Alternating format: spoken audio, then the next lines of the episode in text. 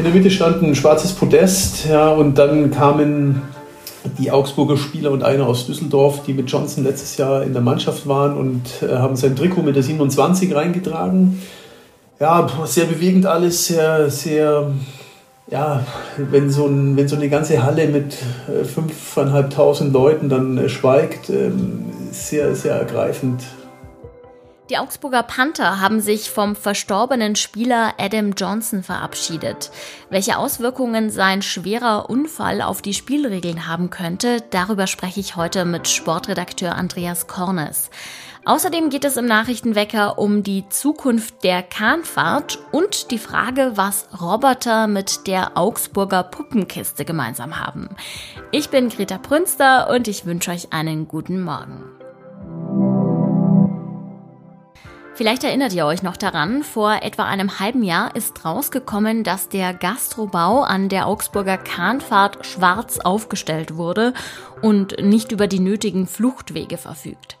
Dass sich das nachträglich auch nicht umbauen lässt, hat die Stadt dem Betreiber eine Beschränkung von maximal 60 Gästen auferlegt.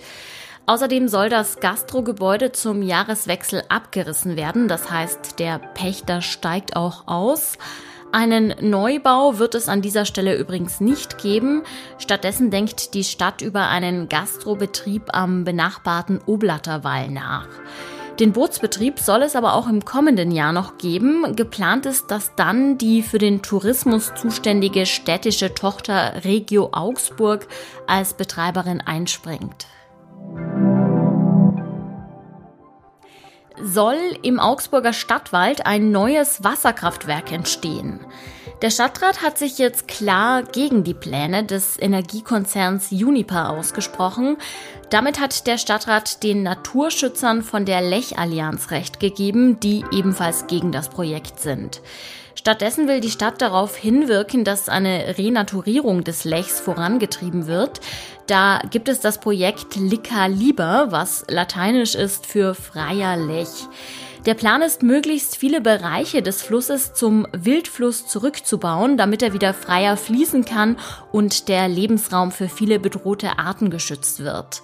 Nach Ansicht des Stadtrats würde ein Kraftwerk die Fließgeschwindigkeit beeinflussen, da es einen Großteil des Wassers durch eine Turbine leitet. Außerdem könnten seltene Fischarten wie zum Beispiel Huchen, Äschen und Barben gestört werden. Die Naturschützer von der Lech-Allianz haben sehr erfreut auf die Entscheidung des Stadtrats reagiert. Und wir schauen noch kurz aufs Wetter. Zieht euch heute auf jeden Fall die Regenjacke an. Es kann nämlich zwischendurch immer mal wieder zu Regenschauern kommen und den Rest des Tages ist es bewölkt. Die Temperaturen liegen zwischen 7 Grad am Morgen und maximal 10 Grad zu Mittag. Ein Eishockeyspiel ohne Fangesänge und ohne laute Musik, so etwas gibt es tatsächlich nur sehr, sehr selten. Beim Spiel der Augsburger Panther gegen Düsseldorf war aber genau das der Fall. Und der Anlass ist ein trauriger, nämlich das Gedenken an den am Sonntag verstorbenen Spieler Adam Johnson. Mein Kollege Andreas Kornes war bei der Partie vor Ort und wird uns jetzt darüber berichten. Hallo Andreas. Hallo. Vielleicht müssen wir für alle, die im Eishockey nicht ganz so bewandert sind, noch mal kurz erklären, wer war denn Adam Johnson und was ist ihm denn passiert? Ja, Adam Johnson ist ein Eishockeyspieler gewesen, der in der vergangenen Saison in ähm, Augsburg für die Augsburger Panther gespielt hat ähm, und danach äh, nach England gewechselt ist zu den Nottingham Panthers. Das ist in der ersten englischen Liga. Ja, und äh, passiert ist ein, ein, furchtbar tragischer Unfall, muss man sagen. Ähm, am vergangenen Wochenende in dem Spiel ähm, gab es äh, einen Zusammenstoß zwischen Adam Johnson und dem Gegenspieler und dabei, ähm, also wie genau, es gibt Videos, aber ich wollte sie nicht sehen. Also auf, auf jeden Fall ähm, gab es einen Zusammenstoß und die Schlittschuhkufe des Gegenspielers hat Adam Johnson am Hals so schwer verletzt, äh, dass er in der Nacht zu Sonntag dann gestorben ist. Wir haben ja schon gehört, es gab nur gedämpfte Musik, keine Fangesänge. Was war denn sonst noch anders bei diesem Spiel gegen Düsseldorf? ja, es war eine ganz, äh, ja, wie soll ich sagen, ganz seltsame Atmosphäre schon vorher. Also man hat irgendwie gemerkt, die ganze Halle war äh, gedämpft, gedrückt, ähm, wie du gesagt hast, keine Fangesänge, auch die Musik ganz leise. Ähm, die Mannschaft hat sich dann darauf verständigt, dass sie das komplette Prozedere am, am, zum Einlass, also zum, zum Start des Spiels ähm, entfallen lassen. Also die Spieler laufen sonst immer durch so ein großes Panthermaul ein, und, äh, Rauch und äh, Feuer und der Sprecher ruft die Namen, also die Vornamen und die fancy Nachnamen, ist alles, alles ausgefallen, alles gestrichen. Es, äh, die Mannschaften sind ganz äh, unspektakulär einfach beide gleichzeitig eingelaufen, haben sich an dem Mittelkreis äh, im Kreis aufgestellt. In der Mitte stand ein schwarzes Podest, ja, und dann kamen die Augsburger Spieler und einer aus Düsseldorf, die mit Johnson letztes Jahr in der Mannschaft waren und äh, haben sein Trikot mit der 27 reingetragen, äh, haben das auf das Podest gelegt dann gab es ähm, auf dem Videowürfel einen Zusammenschnitt von ein paar Szenen. Ähm, er hat in der NHL gespielt, er hat dann hier in Augsburg auch Tore geschossen.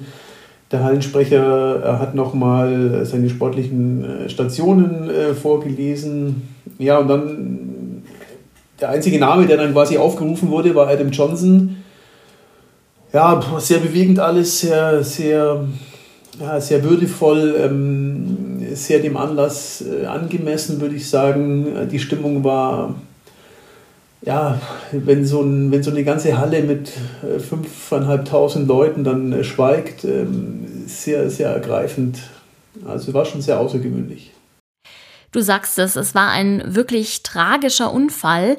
Hat der womöglich auch einige wachgerüttelt, zum Beispiel in Sachen Sicherheit und Ausrüstung?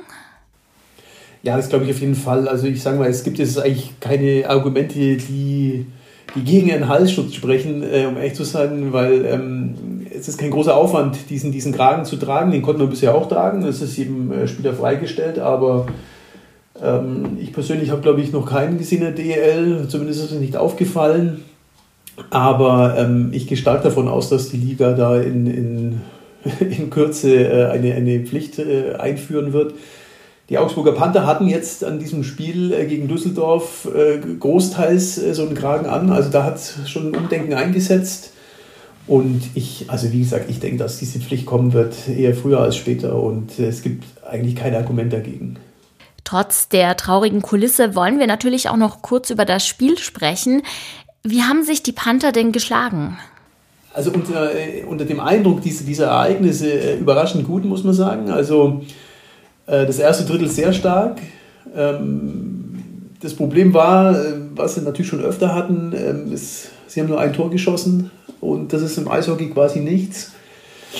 Und äh, Düsseldorf hat dann aus diesem Chancenbucher Profit geschlagen und ähm, hat das Spiel gewonnen mit 4 zu 2 am Ende. Aber ich glaube, speziell in dem Fall war das Ergebnis jetzt tatsächlich äh, eher nebensächlich, weil ich habe danach mit Dennis Enders gesprochen, der das Trikot eben reingetragen hat. Und er sagt auch, es ist quasi unmöglich, dass man ähm, nach, nach so einem Ereignis und auch nach dieser Zeremonie am Anfang einfach Licht an und umschaltet, jetzt spiele ich Eishockey. Also das sind keine, keine Roboter, das sind auch Menschen. Und deswegen ähm, ist, glaube ich, schon nachvollziehbar, dass es schon sehr schwer war, dann wieder in diesen Eishockey-Modus äh, überzugehen. Sagt mein Kollege Andreas Kornes. Vielen Dank für das Gespräch. Sehr gern. Und auch das ist heute noch wichtig. Mehr als 50 Jahre nach der Trennung der Beatles erscheint heute tatsächlich ihre wahrscheinlich letzte Single. Now and Then soll heute Nachmittag online gehen. Das Lied hatte John Lennon in den 70er Jahren geschrieben und unvollendet als Demo aufgenommen. Durch künstliche Intelligenz ist der Song jetzt fertiggestellt worden und kann veröffentlicht werden. Zum Schluss habe ich noch einen kleinen Kulturtipp für euch. Was haben wohl Puppen und Roboter gemeinsam? Ja, tatsächlich einiges, wie eine neue Ausstellung im Augsburger Rathaus zeigt. Dort trifft das Kasperle aus der Puppenkiste nämlich auf Roboter des Augsburger Roboterbauers KUKA. Und der Clou daran ist, dass die Marionetten von KUKA-Robotern gesteuert werden. Und zwar nicht nur das Kasperle, sondern auch der Drache Famulus. Das Puppentheater ist bis Ende 2024 kostenlos Zu sehen. Anlass dafür ist ein Doppeljubiläum. Die Augsburger Puppenkiste wird nämlich 75 Jahre alt und KUKA sogar schon 125. Wenn ihr noch weitere Infos braucht, dann guckt gerne in die Shownotes. Dort habe ich euch den Artikel dazu verlinkt. Das war's auch schon wieder für heute. Ich wünsche euch jetzt noch einen ruhigen Allerseelentag und wenn ihr Lust habt, dann hören wir uns auch morgen wieder. Mein Name ist Greta Prünster. Ich sag ciao und macht es gut.